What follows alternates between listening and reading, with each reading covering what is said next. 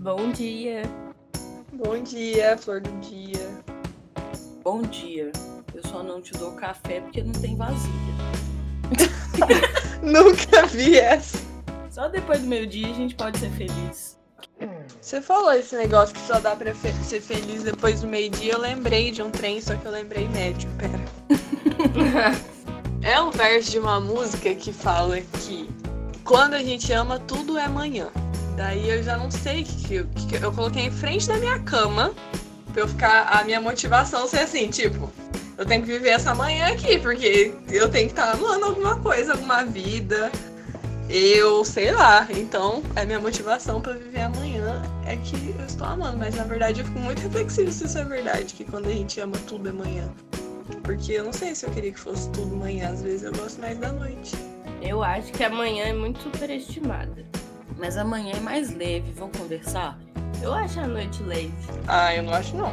Achar a noite turbulenta, assim. Ai, gente, não acho. A minha tia gosta da noite porque na noite tem silêncio. O caos é de manhã, sabe? Pau quebrando, mil coisas pra acontecer. Mas a noite tem silêncio porque a gente dorme ou tem silêncio porque a gente não escuta os barulhos da noite? Tem silêncio porque a gente já não aguenta mais falar no real, mas dentro da gente não tem silêncio nenhum. Porque de manhã eu tô muito mais silenciosa dentro da minha cabeça, dentro do meu coração. Tá tudo mais devagar aqui, engatando agora de noite. Eu já tô toda aqui, mil É, coisas. isso é verdade. Mas eu acho que amanhã tem muito mais expectativa do que a noite. Amanhã você, você meio que fica na função de planejar, de ter que desenvolver vários rolês. E à noite não, sabe? Tipo assim, você pode fazer o que você quiser à noite, que tá tudo bem. Se você for dormir, tá tudo bem. Se você não for dormir, tá tudo bem, mais ou menos também. Tô refletindo, tá? Mas eu acho que quando a gente ama tudo é manhã. Tô começando a concordar aqui. Eu também. As memórias do amor são noturnas. Da paixão, talvez, mas do amor, não. Do amor é matinal, é comercial de margarina, sabe? Ah, gente, depende que é amor também, né? Sai fora. Esse amor aí das margarinas. Formato fra- família tradicional. Tô pela paixão noturna aí, gente, é que é onde a vida acontece, onde a vida também começa a ter um, né, um aspecto marginalizado, que nem todo mundo tá vendo, que é destinado para algumas pessoas depois da lei. E foi. E Taylor. e Zaga. Com vocês no programa de hoje nós vamos falar do filme Vaga Carne. Esse filme foi lançado durante a pandemia. Ele estava programado, né, para ser lançado no mês de maio, mas como existe uma pandemia, ele foi disponibilizado nas plataformas online, plataforma Vimeo e YouTube. Então quem quiser assistir, fica a dica aí, contribua com esse trabalho. Mas Vaga Carne inaugura o projeto Grãos de Imagem, que reúne trabalhos sobre temas identitários. Para começar a discussão desse filme, a gente vai lançar aqui para vocês a ficha técnica, porque todos os detalhes desse filme são importantes. E aí, se você não assistiu ou se você vai assistir depois, você vai perceber que tudo isso foi muito importante. A concepção, a atuação e o texto são da Grace Passou. A equipe de criação é Kênia Dias, Nádia Naira, Nina Bittencourt e Ricardo Alves Júnior. A luz, Nádia Naira, técnico e operador de luz, Edmar Pinto, trilha sonora e operador de som, Ricardo Garcia, figurino, do Virgílio Andrade, fotografia, Lucas Ávila e pesquisa e produção, da Nina Bittencourt. Chique demais. Eu queria dizer para vocês que eu acho engraçado a gente falar sobre esse filme. E aí eu fiquei pensando que a gente falar da voz, porque de alguma maneira essa é a nossa intenção, é, parece que é metalinguagem, né? Tipo assim, falar da voz. Só que eu acho que não é. Eu acho que é super contraditório. Mas, e se a gente não lidar na perspectiva da contradição, mas do ponto de vista da ambiguidade. Porque a contradição anula uma coisa em função da outra. Tipo, ela se contradiz, né? E aí uma hora é o... uma, uma hora é outra e tá sempre nessa perspectiva dual. Agora o que é ambíguo cabe todas as coisas ao mesmo tempo. Sem precisar anular, mesmo que não componha sentido, esse sentido que a gente gosta de ter. A luta da contradição é tipo cabo de guerra, né? Cada hora puxa para um, só que você é a própria corda. Você não é um dos lados. Você é a corda inteira. E aí você fica lá fudida. Nossa. É a corda inteira. Eu vou anotar isso. Então. A Sandra tá com uma cara ótima. A gente é muito expressiva. Se o nosso podcast aparecesse nossa cara, pela voz a gente é expressiva. Agora, facialmente, é muito. Tem isso também, esse negócio de olhar as pessoas, né? Que eu acho que a voz não contempla o tempo inteiro. Eu acho que com certeza. Você já teve assim um contato primeiro com a pessoa e aí ela falou e você tomou meio que o susto, você não esperava aquela voz? Você fala assim. Sim. Meu Deus, quando a gente conhece pessoas pela internet e aí nunca ouviu a voz da pessoa, é muito estranho, porque eu não sei, eu não consigo lembrar agora se a gente supõe alguma voz quando tá conversando por texto, ou se simplesmente não tem voz. E é a primeira vez que você ouve a voz da pessoa, você fica aqui? Porque dá uma desconcertada. Mas quando já conhece a pessoa com voz, não tem esse momento de desconcerto, porque já vem o combo. já vem o combo, é ótimo. Será que vocês já conheceram alguém só pela voz primeiro? Tem pessoas que eu só conheço a voz, inclusive. Que eu nunca vi a cara. Assim, é, como, né, eu nunca. No, nunca não, nunca é uma palavra muito forte.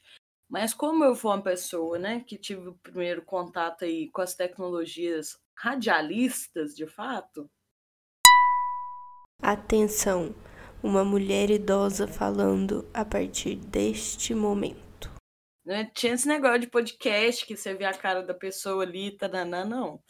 Escutava o rádio, né, de manhã e tal. Aí quando você vê o radialista na, na televisão, ou em algum evento, que BH tinha desses trem, né? Você escutava a pessoa falando na rádio. Inclusive, teve um boom, assim, um dado momento, acho, mano, 2007, 2008 tinha as drag queen tinham programa na rádio. E assim, era muito engraçado, porque você ouvia, né? Dessas drags tinha uma que é a mais famosinha, que era a Caiete. E eu só ouvia a voz dela, nem sabia quem ela era. E aí, quando eu vi ela a primeira vez, assim, eu fiquei muito chocada. Porque eu esperava outra Tem coisa isso. da Caete. E aí eu fiquei muito, muito, muito chocada, assim, porque eu imaginava, sei lá, uma drag montadona, toda elaborada, né? Mas aí ela tinha aquele, aquela, uma performance mais sarcástica, assim, eu fiquei bem decepcionado. Eu gostava de ouvir ela só na rádio. Acabou com a fantasia da menina. Mas isso também rola com é, músicas, né? Cantores. Eu não sei se todas as músicas que eu escuto eu já vi a cara de quem canta. Provavelmente não. É igual. É, rola estranhamento. Vou lançar a braba aqui. Aquela banda Lagoon, que ficou super famosa, tá todo mundo ouvindo. Eu até gostava das músicas e tal, mas aí quando eu vi o vocalista, eu fiquei super decepcionada. eu amo, verdade. Nossa, um brancão horrível. Ah, eu já imaginava que era um brancão, mas eu não lembro da cara dele agora. Eu também não lembro da cara dele. Não chegou pra mim. Ele é muito padrão fofinho, velho. E eu, eu, tenho uma coisa que é importante para colocar. Eu não gosto de gente fofinha. Que que é isso? E aí o cara era fofinho. Que paia. Mas, tipo, quando eu escuto a música, eu não sinto a necessidade de ver a cara também. É, eu também não. Tô ali pra escutar. Depende da música.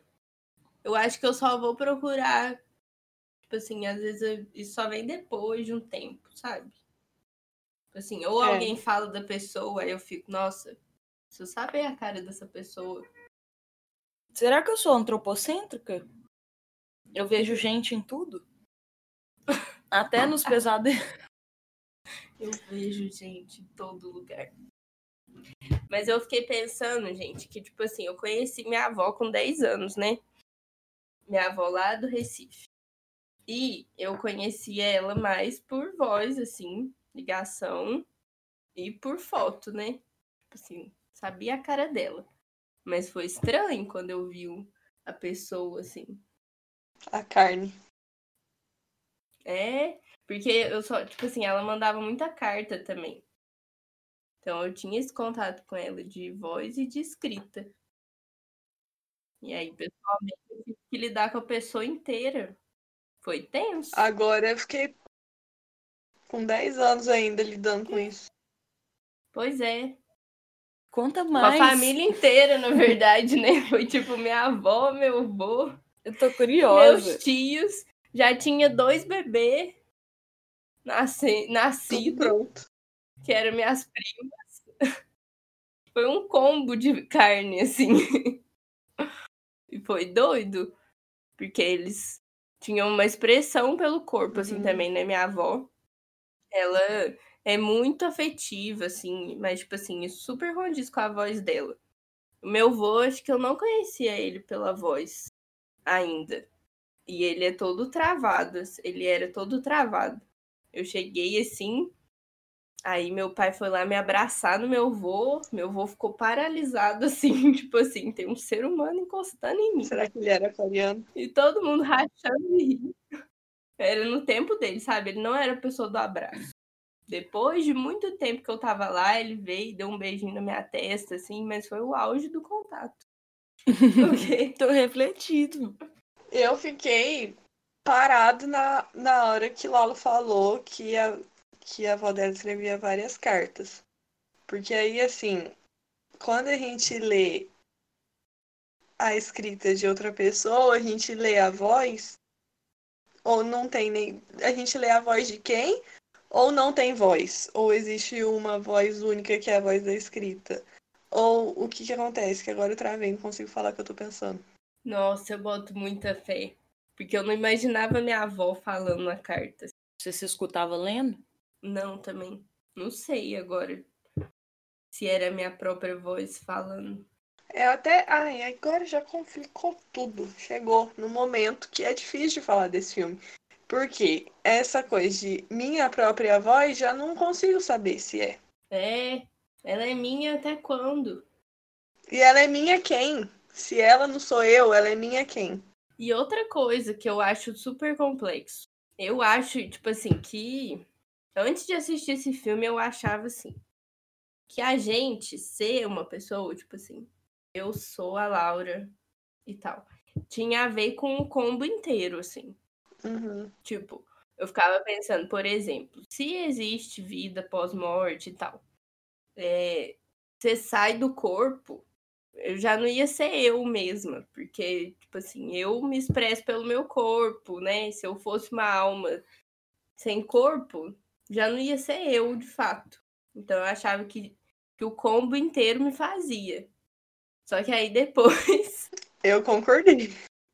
Eu concordei. Eu tô indo na sua. Pode ir. Obrigada, amiga. Não, eu também, eu só tô surpresa. Não há discordância aqui, só informações novas. Mas aí depois desse filme tudo bugou, porque a voz não. Assim, não que bugou. Porque eu acho que a voz também tem isso, só que a voz é mais, né? Mais o quê? Eu acho que a voz tá sendo pouco dita. Tipo assim, a gente faz narrativas mais sobre o nosso corpo, tipo, meu corpo é minha casa, preciso cuidar do meu corpo, não sei o que, sabe? A gente tem uma relação e uma narrativa e uma realidade maior com o corpo. Com ser o corpo, mesmo que seja pouco ainda, eu acho. Mas no ambiente social que a gente tá aí, no contexto, a gente fala mais do corpo. E a gente, eu antes do filme, eu nem tinha lembrado de pensar que eu sou ou que eu tenho ou qualquer palavra que ocupa esse espaço voz. Eu acho que por isso que ele é tão impactante, né? Que a gente não tinha esse lugar. A gente, quer dizer, só, só dá pra falar por a gente mesmo, né? Não tem como. E aí, pensando em tudo que vocês estão falando, que eu, eu tô achando que vocês estão me levando para um lugar muito reflexivo. Eu tô quase ficando sem voz. Esse podcast fica muito tá introspectivo toda manhã. Sim. Mas tem uma coisa assim que passa no filme, né? E que eu também já me peguei pensando algumas vezes durante esse, esse período de vida orgânica, carne, vaga. É... A voz também significa o ser, né? É claro que não a voz em si é a que sai da garganta, porque tem outros seres que têm a sua forma, né? Inclusive outros humanos que têm a sua forma de se ressignificar e, e tem algum som ali envolvido, né? O som da imagem, o som da fala, o som, sei lá. E eu acho que tem esse, esse momento, assim, que a voz também ressignifica a gente. Quando a gente toma um susto, né, com aquela pessoa que você não estava esperando a voz dela, e quando a voz dela sai, você assusta, você fala assim: ah, o que essa pessoa tá falando comigo? Que, que voz é essa? Eu acho que a gente também está ressignificando o outro a partir da voz da pessoa né? Quando você está nessa comunicação uhum. aí escrita, essa comunicação visual, e você nunca escutou a outra pessoa falando, quando ela fala, dá uma certa ressignificada, né? É... Enfim, aí pensando todas essas coisas, né? E voltando mais para a voz, para o campo que eu acho que eu tenho uma certa propriedade para falar, eu estou no meu lugar de fala. Lugar de voz. é, eu penso que a gente também tem esse lugar de usar muito a nossa própria voz para nos significarmos, sabe? Dar qualificações para nós mesmos, para que os outros entendam o que somos. Para gente também, pra né? que É, e aí parece que é uma forma de o corpo em si não basta, né? Você precisa falar para se escutar, você precisa. E aí, se você escuta ou não, é outro caminho também. Tá vendo? Essa conversa vai. Ô, Sandra, mas eu, eu anotei umas coisas do filme pra eu ficar fritando depois, e tem uma parte que ela fala isso, que a voz é patética. Porque a voz quer que. Quer dizer, ela é a voz, né? A protagonista do filme. Daí ela fala que você é patético, eu acho que pode ser o corpo, ou pode você ser, sei lá. Fala que essa coisa é patético porque a gente quer que a voz seja uma mera representação da carne. Tipo assim, que a voz ocupe esse lugar de espelho, de imagem, que ela possa comunicar, que ela ajude a gente a comunicar para o outro o que o corpo é. E não comunicar o que ela é em si.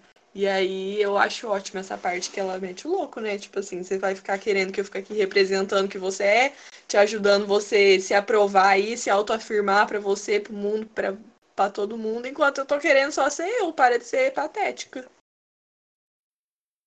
Nossa, essa parte é muito uhum. fritação. Quando ela falou isso, eu dei uma risadinha assim. Eufórica, Nossa, né? Que desespero. É, não mas... dá. E tem um lado também que a voz, a voz personagem, ela, ela é bem ácida, né? Azeda mesmo, né? Mal educadíssima. Ela não tem pudor nenhum ali para jogar as merdas na nossa cara. Mas é um, ela tem um lugar de desespero também, assim. Eu acho que a introdução da voz ela é meio desesperada. E me faz muito. Muito. E, e me faz pensar sobre também a questão da ansiedade, assim, né? Com pessoas ansiosas que falam muito e falam somente palavras atrás de palavras, sem nenhum, uhum. sem nenhum nexo, sem nenhuma nenhum segmento ali. E eu acho que a voz tem esse lugar também. Não sei, porque quando a gente aprende, aí eu, eu gosto de voltar lá no início, né? quando a gente aprende a falar, eu sei que a gente canta coisas sem o menor sentido, mas só para falar mesmo, para sentir aquela vibração da fala ali, não sei. Tô viajando, gente? Tô, né? Não. eu queria falar duas coisas sobre o assunto anterior. É, tipo assim, que eu tava pensando que talvez fique nesse lugar do patético, porque não faz sentido a gente ficar tentando se significar tanto, né? Porque a gente não é as coisas assim, tipo, a, a identidade ela não é uma coisa só, né? E aí, quando a gente fica significando demais, isso vai ficando patético, porque a gente tá usando a voz para uma coisa que talvez nem faça sentido, sabe? Acho que isso é muito doido, assim. E eu e também tem uma outra agitação do que você falou agora. Que assim, tem esse lado da pessoa que fala, fala desesperadamente, e tem o lado da pessoa que regula muito o que ela vai falar. Acho que a minha amiga tá muda. É porque eu tô sem voz. Arrancou a voz da Laura. É, essa é coisa que a gente que eu tenho mais ouvido, né? Acho que todo mundo no, no quarentena. Vocês estão me ouvindo? Tá todo mundo me eu ouvindo? não aguento mais reuniões online. Isso é doido, né? Porque quando a gente tá presencial, a gente não pergunta se as pessoas estão ouvindo a gente. E essa. E é uma boa coisa. Porque quando alguém me fala, você tá me ouvindo? Daí eu me ligo, tipo assim, velho, a pessoa tá falando aqui, eu preciso, eu preciso. Ela tá pedindo pra eu ouvir, eu preciso ouvir. Agora, quando as vozes estão acontecendo, às vezes eu tô num lugar e não tô nem ouvindo. Eu tô aqui ouvindo outra voz, que é talvez minha, talvez de outra pessoa, mas que tá acontecendo mais introspectiva, porque também tem essa coisa da voz ela não é só exterior. Eu acho, né? Porque aí, ó, na hora de falar isso eu já fico confusa, porque quem é que tá falando? É a própria voz que tá falando dela? Eu não sei de nada, gente. Essa conversa é muito difícil de fazer. É muito. Parece aquela tour do inconsciente lá. Do eu minto. Ah, é, o paradoxo do eu minto. Porque quem. Se, se eu falo, eu minto, o sujeito dessa frase não tá mentindo, né? Ele tá falando a verdade. E, nossa senhora, parece muito que inconsciente a voz. Então vamos parar. Vamos parar de falar de voz, vamos falar de som. Chega. Uma pergunta a todos os ouvintes. Essas, esse som que chega até vós. Meu Deus, agora vai. Te toca ou perpassa pelo seu corpo. Porque a minha dúvida, assim, na real, né, de, de toda essa discussão que a gente está tendo aqui, é se essa voz é matéria, se essa voz, se esse som, eu vou mudar a palavra voz por som, porque som tá em todas as coisas. Inclusive agora a gente tá o quê? Ouvindo a avenida bombando, gritando na real na nossa cabeça. Eu tô aqui imaginando, enquanto eu converso com vocês, eu estou imaginando vários carros virando, inclusive, né, fazendo a curva da esquina, porque é isso que eu sei que acontece. E estou pensando aqui, remontando vários cenários na minha cabeça.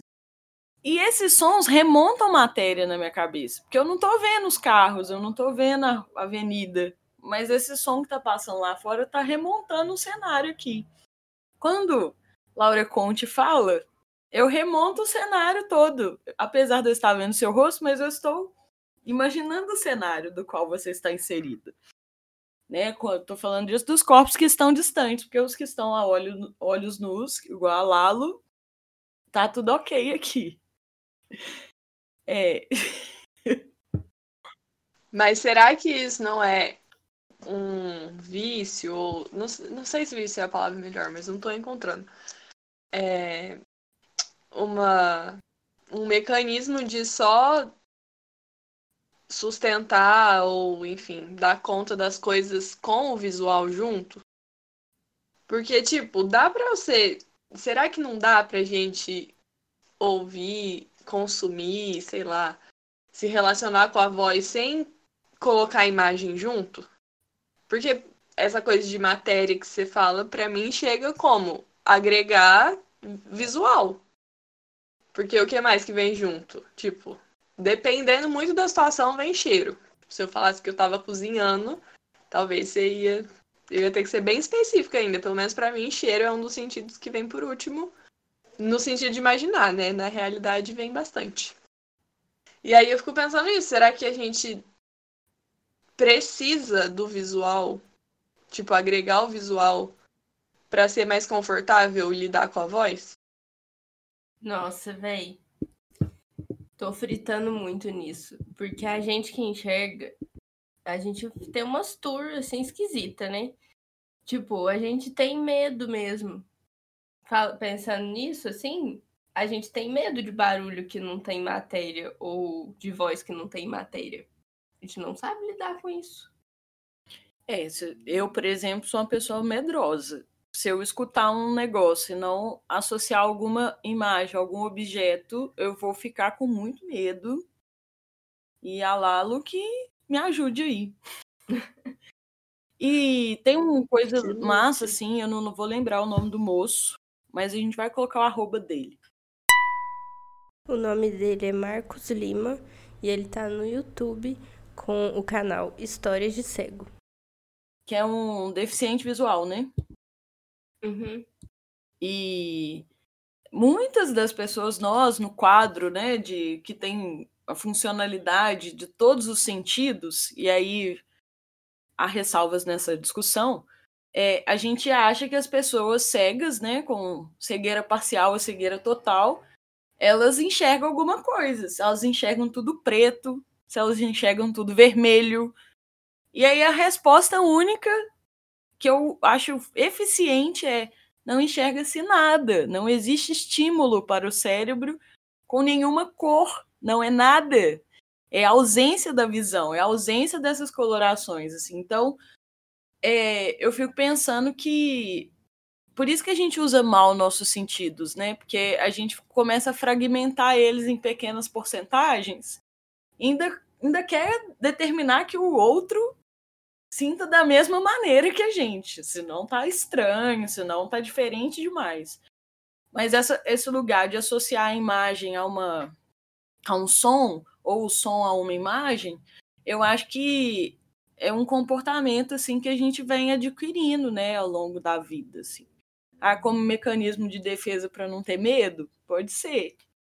É, mas eu fico imaginando as pessoas né, com diversidades funcionais aí, a questão da, da fala mesmo. É, a, pessoas mudas. Elas podem emitir sons, mas não vai ter de fato uma fala, uma voz, né? Porque a fala, existe a fala ali, existe uma comunicação, mas não vai ter uma voz. E a gente tem uma. Quando a gente fala dessas ausências, a gente fica meio que paralisado, assim, fala assim, meu Deus, Jesusa. Eu acho que dá uma travada porque a gente não sabe ser na ausência. Porque eu não acho que a ausência seja a melhor palavra também. É ausente pra gente que tem isso presente. Mas pra uma pessoa em diversidade funcional, tipo, diferente de mim, isso não é ausência, isso é o que é. E aí a gente que fica pensando que isso é ausência, a gente trava, porque, tipo, se eu não vou ter o que eu tenho, daí fudeu, porque como que eu vou fazer pra só que a gente também. É aquela conversa do suporte lá, eu acho. Que foda-se, velho. Ou você vai ter que dar conta de lidar que as pessoas fazem de outro jeito que você não concorda, não consegue assimilar, não consegue linearizar, não consegue experimentar. E é isso. Você vai ter que suportar, sabe? Porque é o que é. Depois do, do, do, do é, do isso, não tem muito para onde ir porque é a, é a coisa em si, assim. E, e acho que deixa a gente frustrado em algum ponto, pelo menos eu fico. Mas não que a gente não possa pensar e conversar sobre isso, mas lembrar que a gente está pensando que existe ausência porque a gente chamou uma coisa de presença, não porque isso seja presença em si, né? Sei lá, Sim. viajei. Nossa, faz todo sentido eu fiquei lembrando desse cara que você tava falando. Eu achei um exemplo que ele deu muito bom, que ele fala assim: é só você imaginar você tentando enxergar pelo joelho. Tipo assim, não tem um estímulo nenhum, velho. Não é, sabe? Eu achei que esse exemplo foi o melhor, assim. Porque eu não consigo imaginar o nada também, sabe? Uhum. Eu acho que isso é muito abstrato, assim, pensar o nada. Agora, você enxergar pelo joelho, tipo, não vai É, vir. materializa esse impossível, né? Sim. E, e tem uma questão, tipo, uma pessoa que ela foi progredindo a uma cegueira, ela vai chegar nesse momento que ela vai ter uma ausência. Inclusive, ele só consegue descrever que há esse nada porque uma, uma- anteriormente ele enxergou ali.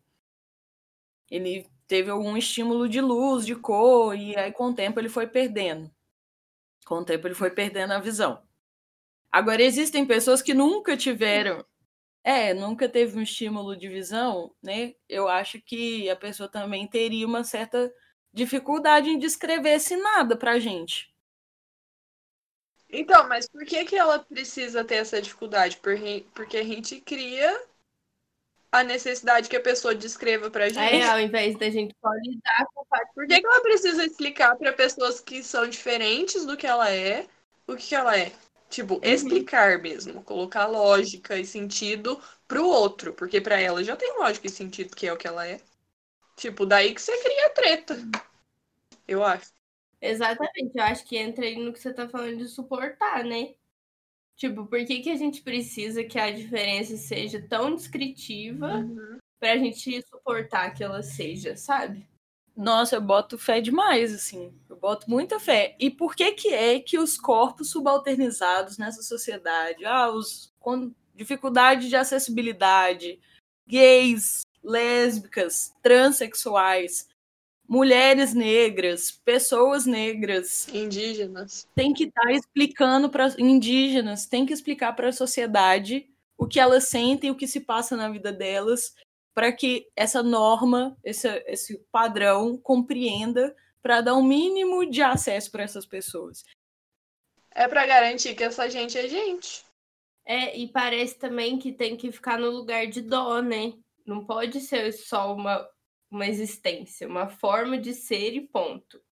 Tipo assim, a pessoa precisa se comover na piedade. Tipo, ela só vai se comover se ela tiver dó de você e aí falar, nossa, eu entendo o seu lado. Porque deve ser muito triste mesmo, né? Então, agora eu vou pensar em você. Só nesse lugar.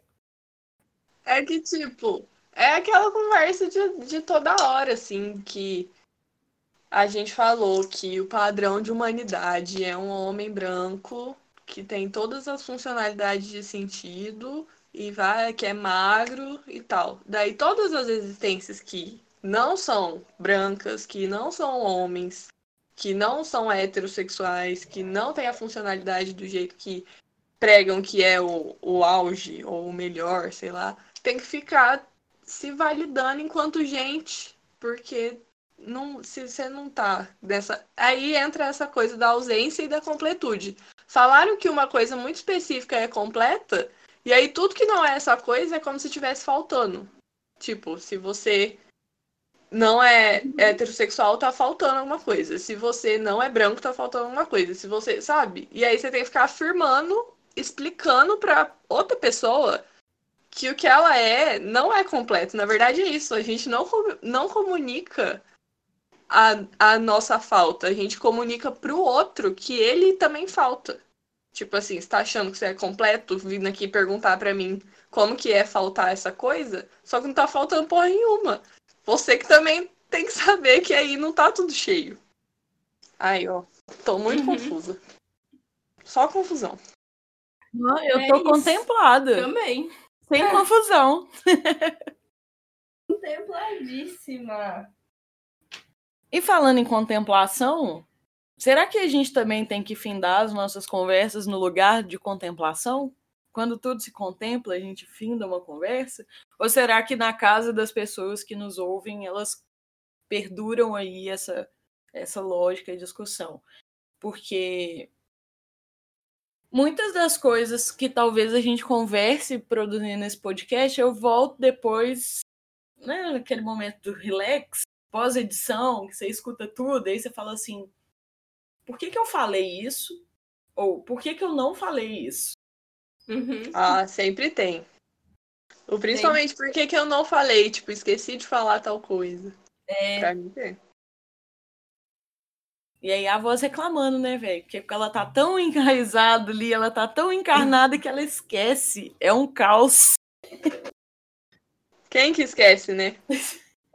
Será que a voz é tão presente quando a gente tá falando assim? E aí depois o corpo e as cognições percebem que esqueceram coisas, mas pra voz aquilo não era preciso. Mas no filme ela também fala isso, né? Que é cada vez mais difícil comunicar na língua de vocês. Tipo, a voz fala, tipo, nossa, não dá para falar do jeito que vocês falam. E, e aí é aquela parte que eu fiquei muito frita, porque é uma coisa que eu já tinha. Acho que pelos estudos em psicanálise aí. Por exemplo, da gente não conseguir falar a coisa em si. E aí no filme ela dá o exemplo do agora, né? Que ela tá tentando falar agora. Ela fala agora, agora, agora. E tipo, não tem como você falar agora, agora. Porque na hora que você fala agora, já não é o agora. E aí eu fiquei assim, ó. Ah, contempladíssima, porque eu tenho muita essa fritação de que não tem como comunicar mesmo na língua. É insuficiente, né? No fim do dia, para mim, que me reconheço muito na linguagem, na escrita, é muito triste, angustiante, mas é o que é, assim. A linguagem não dá conta de tudo. Nem. Mesmo que ela estruture várias coisas, não dá conta. Nossa, velho, isso me fez lembrar uma conversa que eu e a Sandra tava tendo esses dias para trás. Que, tipo assim, quando você tá numa situação você tem que agir muito rápido, sabe? Qualquer coisa que pode estar acontecendo que você só tem que fazer alguma coisa, assim. Essa estrutura de esperar a anja da moto passar. Tipo assim, quando. É, quando a gente só tem que agir, a gente não vai passar por aquele processo. Que é o processo que eu passo. A Sandra falou que é o que ela passa também, eu não sei se é para todo mundo. Mas, tipo, quando eu penso numa coisa, eu penso nela falada na minha cabeça. Aí eu vou estruturar aquilo e daí ela vai sair para fora. Na forma de linguagem. E aí, quando você só tem que agir, isso não acontece. Esse processo, tipo assim, não é. Vou, você não pensa assim, ah, eu vou fazer isso, vou pegar isso aqui, vou levar para lá, sabe? tipo assim, só. Você só faz aquele negócio na cabeça e simplesmente você já atuou, assim. Não sei se é pela imagem que acontece, eu não sei como é que é, você só faz. E aí, muito doido. Só isso que. Por isso que eu sou do time do agir. Eu gosto de agir. Ó, habilidade, vamos lá. porque quando eu tô no lugar da conversa, eu me embolo desse jeito aí, porque tem que pensar sobre, né? E eu acho a ação mais efetiva, assim, porque você não precisa pensar tanto. Por isso que pode descansar a cabeça a gente faz coisas manuais, se pá, né? Uhum. Tipo, é real, eu fico muito concentrada eu acho que isso tem a ver com estar no presente. Por exemplo, coisas que te deixam no presente. Meditação, mas meditação, para você estar no presente na meditação, é um longo caminho. Tipo assim, né? Agora, exemplos possíveis para seres humanos normais. É... Fazer trabalhos manuais me deixa muito no presente. Dançar me deixa muito no presente. Tipo assim, bizarramente, porque eu não sei se a música tá ocupando. E parece que quando está dançando, essa coisa que não é corpo, que também existe, subjetividade, sei lá o nome, alma, qualquer nome que quiser dar, parece que essa coisa e o corpo estão em perfeita comunicação ali. Porque quem tá mandando seu corpo fazer de tal jeito? E aí essas coisas estão muito no presente juntas. E aí é uma sensação ótima. Eu acho que. Porque dá um esvaziamento, assim. E, por exemplo, em lugares de discurso, tipo, é, que você tem que argumentar, conversas, tipo, teorizações, aulas. Eu fico muito angustiada com uma coisa. Que, por exemplo, eu vou, a pessoa me pergunta, eu tenho que defender um tema, por exemplo. Aí chega na minha cabeça um guarda-chuva de coisas sobre o tema. E quando eu estou tentando comunicar isso, eu já estou criando mais várias hipóteses ao mesmo tempo. Só que eu não posso comunicar o que eu estou pensando. Eu tenho que comunicar didaticamente o que vai fazer sentido para aquela pessoa. Sabe? Parece que você tá acessando um monte de coisa, só que é impossível você comunicar isso, porque você vai ficar prolixa. E aí você tem que escolher uma fração do, daquele conhecimento e daquela possibilidade para você comunicar para a pessoa e a gente dá um nervoso em mim, dá um nervoso. Fora que a gente já faz justificando tudo, né, velho? Que loucura que é. Você já vai comunicar justificando que você não tá tentando fazer outra coisa, tá tentando fazer Nossa, aquilo. tudo errado. Aí chegando no lugar, eu acho que eu sou igual você, eu prefiro a ação. Que ela desga- desgasta menos. Desgasta menos. Não sei. Se pá é porque a gente fica pensando muito, né? E pensar é necessário também, né? Quando você tem que tomar algumas decisões, assim. Pensar é uma coisa muito subjetiva, mas pensar leva tempo. E eu acho que quando você está em momentos né, de circunstâncias que necessitam da ação, é tipo atravessar a rua e vir um carro e você corre, sabe? Você não vai pensar, ai, nossa, segundo a lei de Newton, o carro tá vindo, vai ter uma. Se ele encostar em mim, eu vou atingir uma velocidade, lei do retorno, sei lá, velho. Você não vai pensar em, em leis da física para isso. Você vai simplesmente sair correndo e executar aquela ação para se salvar. E assim, Não, pode terminar. lança a braba. Eu ia falar que talvez esse pensar ocupe tão a racionalidade que a gente fala, tipo, ah, se na hora que eu sair correndo da rua pro carro não bater, eu não penso. Mas eu acho que, na verdade, a gente já tá conhecendo a lei de Newton, mesmo que não tenha esse nome. A gente já teve experiência, a gente já entendeu que o carro bate, a gente já entendeu velocidade, a gente já tem essas experiências. E talvez o que que não pegue, isso, esse que é um ponto. A racionalidade não consegue acompanhar o tempo da ação e do afeto. E aí a sensação é de que, tipo, eu não penso para fazer algumas coisas. Porque talvez a gente sinta coisas que já foram pensadas. E aí não. Entendeu? Nossa, entendi. Exatamente. Era assim, eu acho que tava até caminhando para esse caminho, mas uma pessoa foi super mais didática aqui, minha gente. É isso que a gente precisa, desse didatismo para chegar até o outro. E, e eu penso muito sobre isso, assim, porque essa, essa racionalidade que a gente constrói, ela partiu daquela necessidade de dar uma explicação para todas as coisas, né? A, a linguagem, por exemplo, essa principalmente a linguagem norm, normativa de um dicionário, ela tem uma necessidade de descrever todas as coisas, assim. E o campo artístico, assim, eu acho que o campo poético, da música, tem muito essa coisa do não descritível.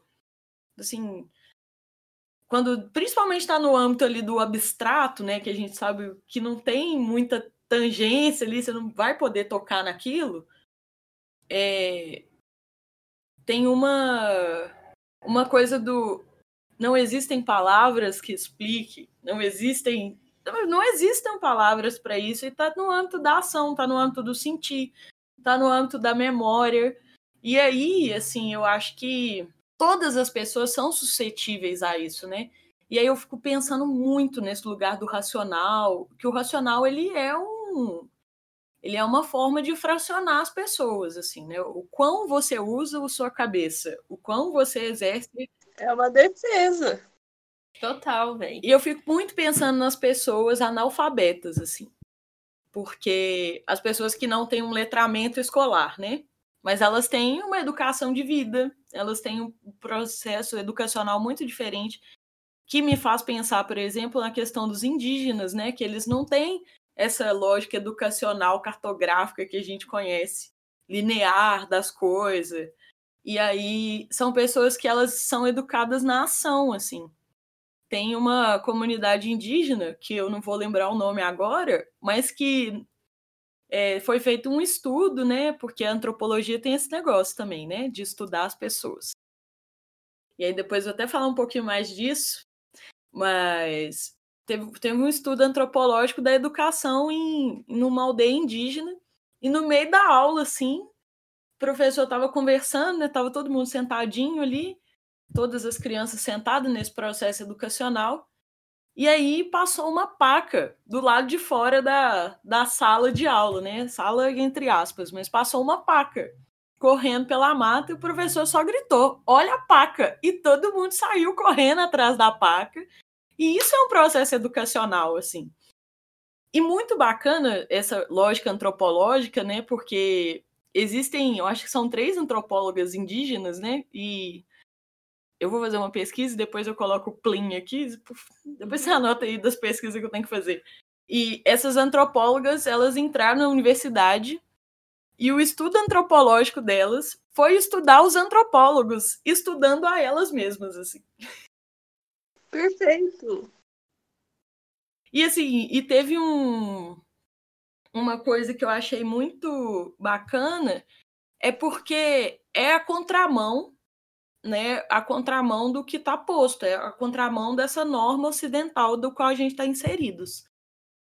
E esse filme da Grace passou, que é o Vaga Carne, né? Uma, uma que tem esse nome também, ele é, ele é muito sugestivo já, a partir desse nome a gente consegue, esse título a gente consegue ir para vários lugares. É, ele vem também, né, de um projeto de, de fazer uma discussão do olhar do outro, assim, do, do outro na sociedade. É, e aí tem um outro filme que eu acho bacana, que a gente vai contribuir aí com a existência dele, depois Vamos deixar o arroba também para falar de um filme que chama Aqui Não Entra Luz, né? Que é um filme que tá que ele, ele faz esse movimento contrário. É o movimento do estudo da senzala olhando para a casa grande e dos quartinhos de empregada olhando para a casa das suas patroas ou patrões assim.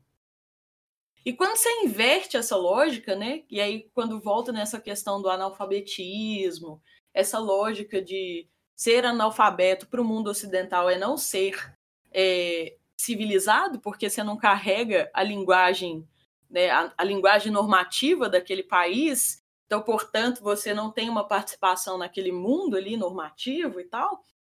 É, tem muito a ver, eu queria muito saber, assim, como que né, essa construção do, do, do pensamento que a gente está inserido, como que se depara quando a gente é analisado pelo outro que está do lado de fora, assim. Porque a gente só caga regra, né, gente? Vamos conversar aqui, ó. A gente só tá dando regra para as pessoas, dizendo o que, que é certo, o que, que é errado, o que, que é verdade, o que, que não é. Sendo maniqueísta ao ponto, dizendo o que, que é bom, o que, que é mal. Quando, na verdade, existe uma infinita possibilidade de existência, uma infinita possibilidade de ser, e aí, gente, ó, lancei a braba, tô queimando e reformulando essas ideias. Eu acho que isso me lembra muito o, a poesia da Juliana Tolentino, que chama Insubordinadas. Que ela fala exatamente dessa posição de objeto que os nossos corpos dissidentes, né, ocupam em pesquisas acadêmicas.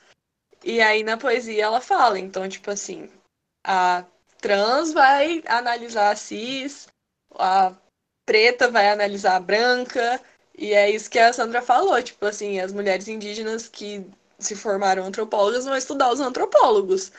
E eu acho que é muito potente, assim, já que a gente está nessa lógica e nesse lugar que a gente não dá conta do complexo. Porque eu acho isso? Eu acho que a gente, e alguns, entre aspas, assim, né? Porque ficar falando a gente pode ser tá só falando de mim. Mas beleza é, não dá conta do complexo. Tipo assim, o exemplo que, que me chega agora é que a branquitude, a sensação que eu tenho, é que ela não dá conta de coisas que são complexas. Porque a existência dela é fácil. Tipo assim, ela não precisa lidar com o complexo. Porque a vida dela não é atravessada por situações complexas, contraditórias, ambíguas, de precisar fazer várias coisas e entender vários sentidos. E aí, eu acho que, assim, eu posso ser cancelada. Mas eu acho que essa experiência nada complexa vai emburrecendo o sujeito no ponto que ele não dá conta de suportar a complexidade. Então, tipo, quando aí as pessoas pretas vão nomear para a branquitude qual que é o rolê, elas, a gente tem que falar dessa perspectiva de tipo, eu não estou falando que. E aí isso pode servir para vários exemplos de tipo pessoas que têm diversidade funcional falando com a gente que tem a funcionalidade entre aspas plenas, pode servir para pessoas LGBT falando com heterossexuais, que tipo, quando você tá nessa norma e nessa coisa pouco complexa, você não dá conta de ouvir as coisas. E quando uma existência que dá conta do complexo joga o complexo na sua cara, você não sabe o que fazer com isso, porque você não tem nem braço para segurar essa marimba. E aí você vai lá e, se defende, vai e fala, tipo, não, tipo, capaz mesmo, você tá sendo reverso aqui, vou embora. E tchau. E eu acho. Então, já que a gente não dá conta desse complexo, eu acho muito potente fazer nessa ordem tipo, trocar quem tá sendo sujeito, quem tá sendo objeto. Então agora quem vai ser objeto, quem vai ser sujeito. Pra ver se daí a gente começa a dar conta de complexificar o complexo, porque, né? É isso. E esse complexo não tem a ver com essa tilelezagem de assistir filme cult, de ler, sei lá, quais autores. Não, de, porque também tem isso, tipo assim, as pessoas, ai, porque para você dar conta de uma coisa muito abstrata, eu já ouvi isso inclusive na psicologia, que tipo, para você ser uma pessoa que dá conta de, de um divã, por exemplo, de um, sei lá, não é para qualquer um, tipo assim, ok, não é para qualquer um, nada é para qualquer um. As coisas são para pessoas específicas, mas Tipo, a gente também fica criando um lugar de acadêmico até para isso, de tipo, ah, pessoas que pensam e vivem o complexo são acadêmicas que leram, tem uma, sabe, já vem aquela imagem de uma estante de livros que viajou o mundo, fala várias línguas. Não, velho, a minha bisavó entende o complexo muito mais do que vários professores meus. Tipo assim, ela é a complexidade, porque ela não sabe ler, não sabe escrever, mas a experiência dela e a relação que ela teve você traz o conceito para ela, ela vai te falar ali tranquilo, sabe? Sem problema nenhum, porque o complexo é uma coisa que faz parte. Nossa. É. Não, e eu fico pensando assim, é, esse lugar da razão, ele é meio raso também, né? assim, véi. Será, se a palavra vem do mesmo lugar. Por quê? Agora, tipo assim, antes, quando você tava falando e tal, eu fiquei pensando sobre o, o debate não fazer sentido, assim, né? Que você tava falando. Pensar leva tempo. E aí eu acho que tudo que vem desse lugar muito racional, branco, eurocentrado, ele fica nessa superfície, assim, porque não levou tempo também, sabe? Tipo, os, não deu tempo dos pensamentos rolar. E aí ficou nesse, tipo assim, o debate é um jogo rápido de coisa, né? Você vai ter que sustentar ali as coisas muito rápido. A estrutura da academia também faz a gente querer resolver as coisas muito rápido. Você tem prazo para entregar tudo, sabe? Você pensa, tipo assim, um mestrado dura o quê? Um ano ou dois? dois? Tipo assim, dois anos para você fazer aquele pensamento se resolver nele, sabe? E aí eu acho que faz. E aí? Tipo assim, doutor, velho. A gente tava lendo um texto aí, não vou nem citar. E, tipo, era um negócio super raso. Uma ideia super rasa de um negócio. O cara é doutor, sabe? Ele deve ser super. É, sei lá, todo mundo deve amar ele porque ele é doutor, bater palma, né?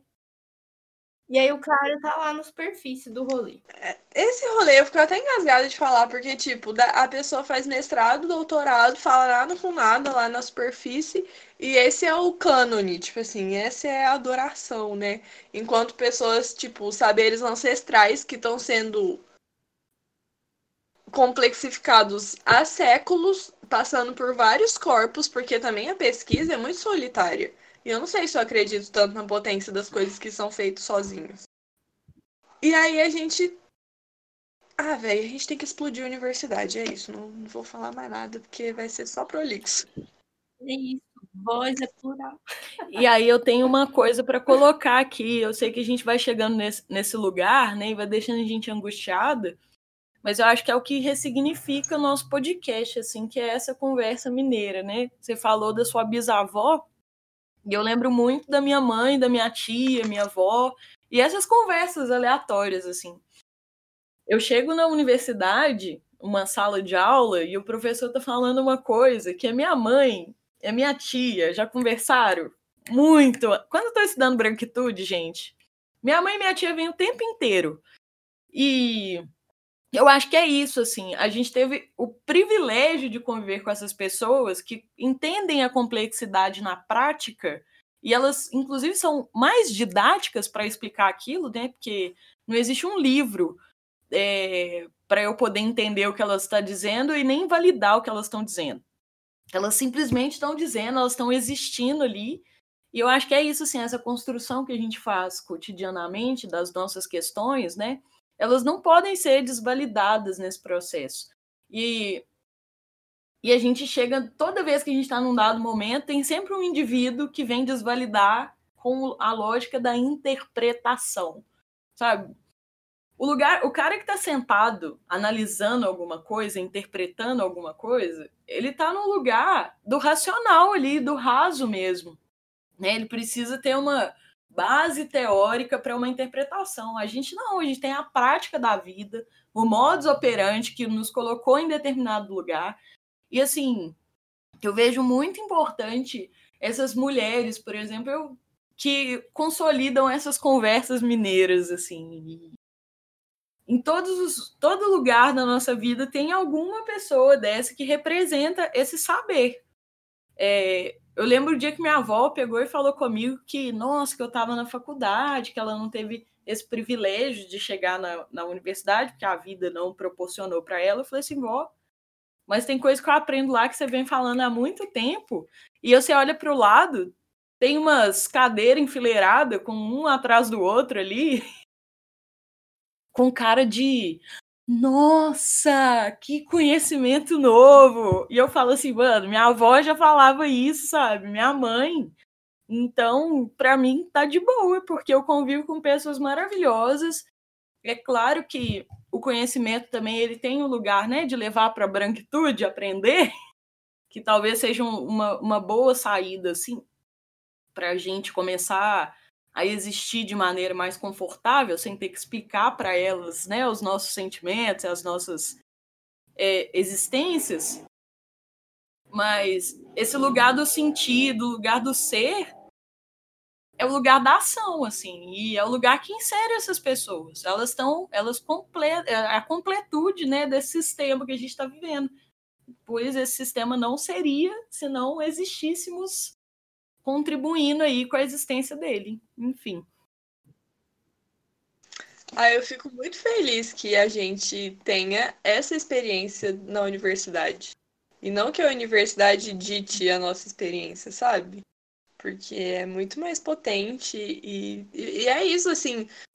Às vezes eu vejo as pessoas fritando numas ideias que eu fico, mano, uhum. isso aí é beabá, entendeu? Minha avó tava cozinhando e falando isso aí. Eu já tô cansada de saber, a gente já teve várias conversas. E você precisa ler esse tanto de artigo? É, e a pessoa tá explodindo a cabeça Sim, com é aquilo, é você fica. Sério? Mas me fez pensar uma coisa muito doida, assim, nesse rolê de conversa de família, de. Tipo assim, rola uma repetição muito grande quando a gente tá conversando, e eu acho que tem a ver com essa coisa de levar tempo as coisas, sabe? Porque, tipo, quando a gente tá conversando a gente e com as famílias da gente, sei lá, é, a gente repete muito sobre as coisas que aconteceram, sabe? Tipo, a gente sempre tá falando de novo sobre algum evento importante na vida lá. E, tipo, eu acho que as mulheres. Eu, eu fico pensando muito em mulher, na verdade, quando eu penso nessas conversas, porque a gente sempre repete muito, assim, os assuntos. E eu acho que tem a ver com essa coisa de levar tempo, sabe? Porque parece que na academia a gente não pode ficar repetindo muita coisa, assim. Tipo, a gente fala e é aquilo. E nas conversas, Nossa. não, a gente fica repetindo aquilo, porque vai levar muito tempo, sabe? É, e será que isso é um lugar das mulheres também? Porque essa normativa masculina retirou esse espaço da gente também. Então, por isso que as mulheres da nossa família consolidaram essa complexidade com uma facilidade didática melhor para gente? É uma boa hipótese. Pode fazer um doutorado.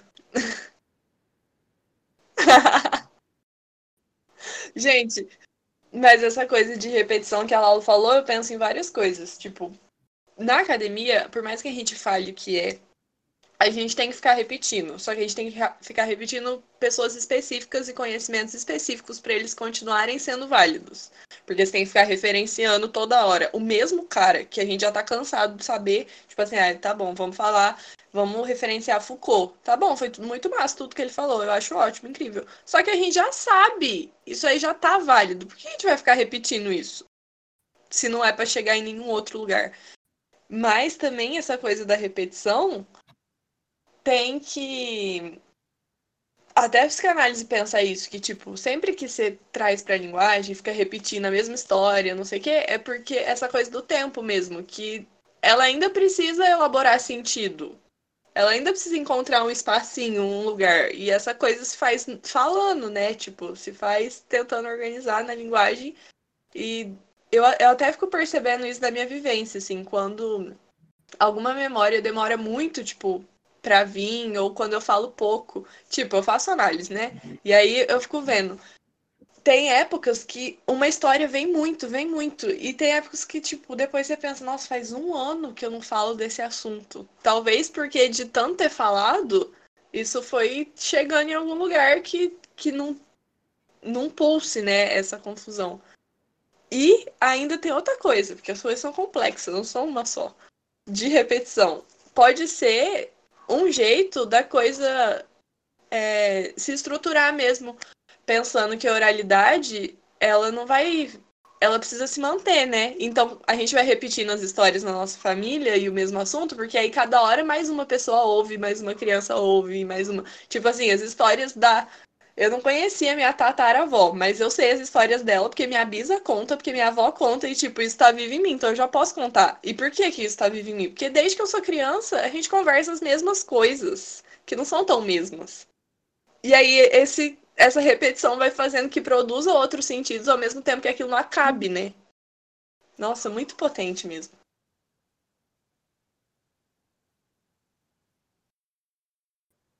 Eu acho Nossa, que alguém vai pegar muito... nosso podcast e fazer um doutorado com tudo que a gente é falou muito potente, véi. Eu só aceito se chamar a gente pra banca. Tomara. Eu acho. Também. Ai, ai. Mas é isso, né? A gente tem muito essa força da, do voltar às origens, né? E eu acho isso maravilhoso esse voltar às origens. Porque existem pessoas que fazem esse movimento de entrar na academia e voltar para casa como se ela soubesse mais do que as pessoas ali de suas origens.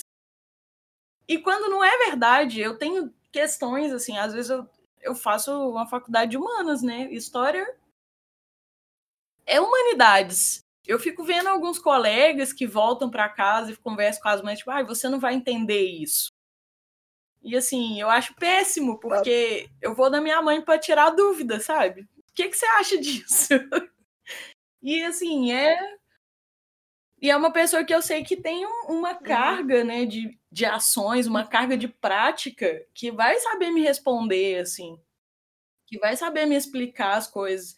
E eu acho que isso tem muito a ver também com aquele movimento né, progressista de, de politicamente correto, aí, gente, é que eu tô referência, eu tô fazendo uma referência ao Gessé de Souza, preciso não falar que eu tô xingando as pessoas politicamente corretas. Mas que limita muito essas pessoas que adquirem um conhecimento, daí elas se sentem, ai, sou, nossa, entendi esse saber. Então eu sou muito inteligente e eu sei como é quando na verdade a pessoa não sabe como é, ela só adquiriu aquele saber ali, coloca na prática para falar, e olha só, outros corpos, subjetividade, outras coisas, olha que bacana, que maneiro. E não passa disso, né? A gente não, a gente comunica. Assim, eu acho que construir uma universidade é é compor uma sociedade, é dar um retorno a essa sociedade. Então, quando eu volto para casa e converso com a minha mãe, ou quando eu vou para o trabalho e converso com as moças que trabalham comigo, gente, só são mulheres que escutam, né? Só fazendo essa reflexão aí. É, e quando eu volto conversando com essas moças que trabalham comigo, é uma troca experiencial, assim. Às vezes eu estou falando uma parada que eu acho que eu sei, e ela fala, não, não é assim. E aí eu falo, nossa, realmente não é assim. Tá errado. E eu volto lá para a universidade e falo, gente, tá errado. A, a sociedade está dizendo que não tá certo. Então, uhum. não, não tem como você falar que isso é o correto. Vamos, vamos partir por outra trilha, vamos partir por outro caminho. E a pessoa que detém o saber, só nessa lógica do saber ser uma, uma ascensão social, né, que é a lógica da branquitude, ela para nesse processo, limita esse processo e não permite o avanço. Então, eu acho que temos que repensar aí as pessoas que estão no seu campo universitário, né, se elas estão refletindo o saber também, porque não, não adianta só adquirir um conhecimento e guardar na cachola, não. Tem que ver se isso na prática, na sociedade, vai fazer sentido tem que experimentar também, né? O saber. Uhum. E isso vai custar, tipo assim, vai custar várias coisas. Que, enfim, não vai aumentar a autoestima só e tal. É, tem tudo a ver com esse lugar da carne, né? Da vaga carne aí. Você vai deixar sua voz aí pra dentro, sei lá para te completar, para te significar. Ou você vai entender que ela, é, que ela é plural também, né? Ai, fritando, gente. Você vai pegar a voz do outro e vai escutá-la, né? Porque tem esse processo aí. O que significa a voz é a escuta? Então vamos escutar também, gente. Nossa senhora, o que significa a voz é escuta? Travei. Acabou tá pra mim. Fim do podcast. O que significa a voz e a escuta? Meu Deus, será? Não, velho, e assim, eu vou falar um trem que eu tava pensando há tempos já da, da conversa, só que eu acho que faz sentido com esse negócio que você tá falando. Que. Ai, esqueci. Amiga, se não fizer sentido, tudo bem, porque o sentido é um negócio que é estranho. É, que eu tô tentando encaixar em alguma coisa. Não, só Mas... fala do jeito possível. Ah, é, lembrei, lembrei. Que a gente tava falando do, do medo, assim, de, de quando a voz não tem matéria, você fica com medo dela. E aí eu tava pensando na sensação de quando você escuta uma voz e ela tem corpo, e quando você escuta uma voz e ela não tem corpo. Quando você escuta e ela tem o corpo, você sabe que ela tá ocupando aquele espaço ali que, tipo, ela não tá entrando em você obrigatoriamente. Tipo assim, ela tá ali e você tá aqui. Você vai deixar ela entrar do jeito que você quiser. E quando a voz não tem corpo, parece que ela tá aqui, ó, no seu ouvido, assim, tipo, te agredindo, assim. Sim, véi. Ela não pede nem licença para te ocupar. É. Porque quando tem imagem, você pode falar, essa voz pertence àquele lugar ali. Agora, quando não tem um. Você não tá vendo o lugar que ela pertence, fudeu. Porque ela tem que pertencer a algum lugar. Também tem isso. Porque ela não pode ser uma coisa que diz pertence. Então, se ela só tem que pertencer a um lugar, não tem lugar para ela pertencer, ela vai pertencer a eu. Calça.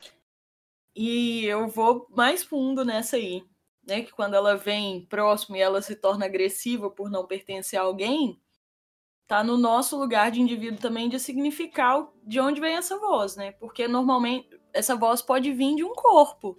E você pode senti-la agressiva porque você não significa aquele corpo que tá falando com você. E eu não sei. Chega, gente, chega, eu não aguento mais. Eu não sei se a gente tem tempo mais, porque eu acho que a gente tá Minhas sinapses estão assim, ó, explodindo. Nossa! Cãibra! Eu tô com cãibra no cérebro, chega, meu coração já tá até saindo do lugar. Gente, pelo amor de Deus. e eu acho, gente, que o nosso tempo também tá limitado aí ao nosso pensar, né? Eu acho que a gente chegou muito profundo nessa discussão. aprofundei mesmo. E vou deixar para os nossos ouvintes aí, o que, que vocês acham dessa discussão? O que, que a voz significa para vocês? Ela está chegando aí agressiva ou ela está chegando aí como uma contemplação? É... Com isso, a gente vai encerrando o nosso podcast, viu, galera? Nossa senhora! E Que Jesus me tenha. assistam o filme Vaga Carne, contribuam com a produção do filme Aqui Não Entra Luz e vamos consolidando esses espaços de discussões que estão no âmbito do virtual, que estão no âmbito do abstrato, em que nem tudo se vê, mas muito se sente. E é isso, um bom dia para todo mundo. Será que eu posso terminar recitando o poema da Estrela d'Alva pra tentar dar um carinho? Você deve. gritar mais? Sim. Tá, esse poema tá no livro Querem Nos Calar, poemas para serem lidos em voz alta e se chama Garganta. A garganta é a gruta que guarda o som. A garganta está entre a mente e o coração. Vem coisa de cima, vem coisa de baixo e de repente um nó. E o que eu quero dizer? Às vezes acontece um negócio esquisito. Quando eu quero falar, eu grito, quando eu quero gritar, eu falo. O resultado, calo. Camadas e camadas de medo e amor recolhido. Fendas, rachaduras, suco, bolsas, adenoides, esfenoides, mariposas, borboleta. Dando a Deus. Dando a Deus. Porque às vezes eu ainda fico só, sem voz. Sendo que tudo que eu quero é estar com vós. Porque vós é quem me dá tudo, e quem me dá a vida, o sustento, a alegria de cantar. Por isso um dia eu pedi que vós sempre comigo estivesse, e um pensamento veio em resposta. Duvidar que dentro de mim há voz, não é mesmo que duvidar de vós? Tem finalização melhor que essa? Ouvintes, veja um queijo. Vocês não são voz, vocês só são ouvidos. Aquelas, né? Bichos vorazes. Tchau, povo.